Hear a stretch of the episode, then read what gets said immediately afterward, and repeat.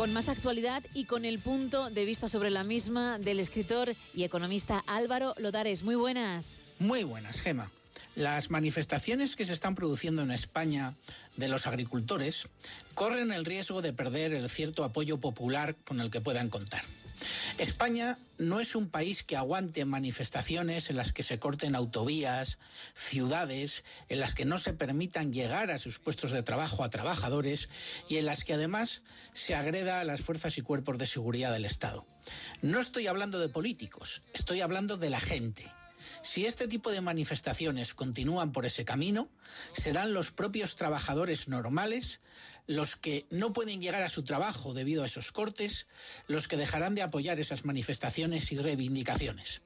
Al tiempo, añadamos a todo esto ya desde un punto de vista más técnico, que cuando uno se manifiesta y suelta ciertas consignas, convendría saber un poco más lo que se está diciendo. Cuando ciertos agricultores dicen que sus problemas vienen de la asfixiante burocracia de Bruselas, la inmediata pregunta que uno se hace es, ¿saben esos ciertos agricultores dónde estaría la agricultura si no fuera por ciertas medidas de eso que llaman burocracia de Bruselas y cuya política agrícola más conocida y notoria es la PAC, estaría bien que contestaran a eso.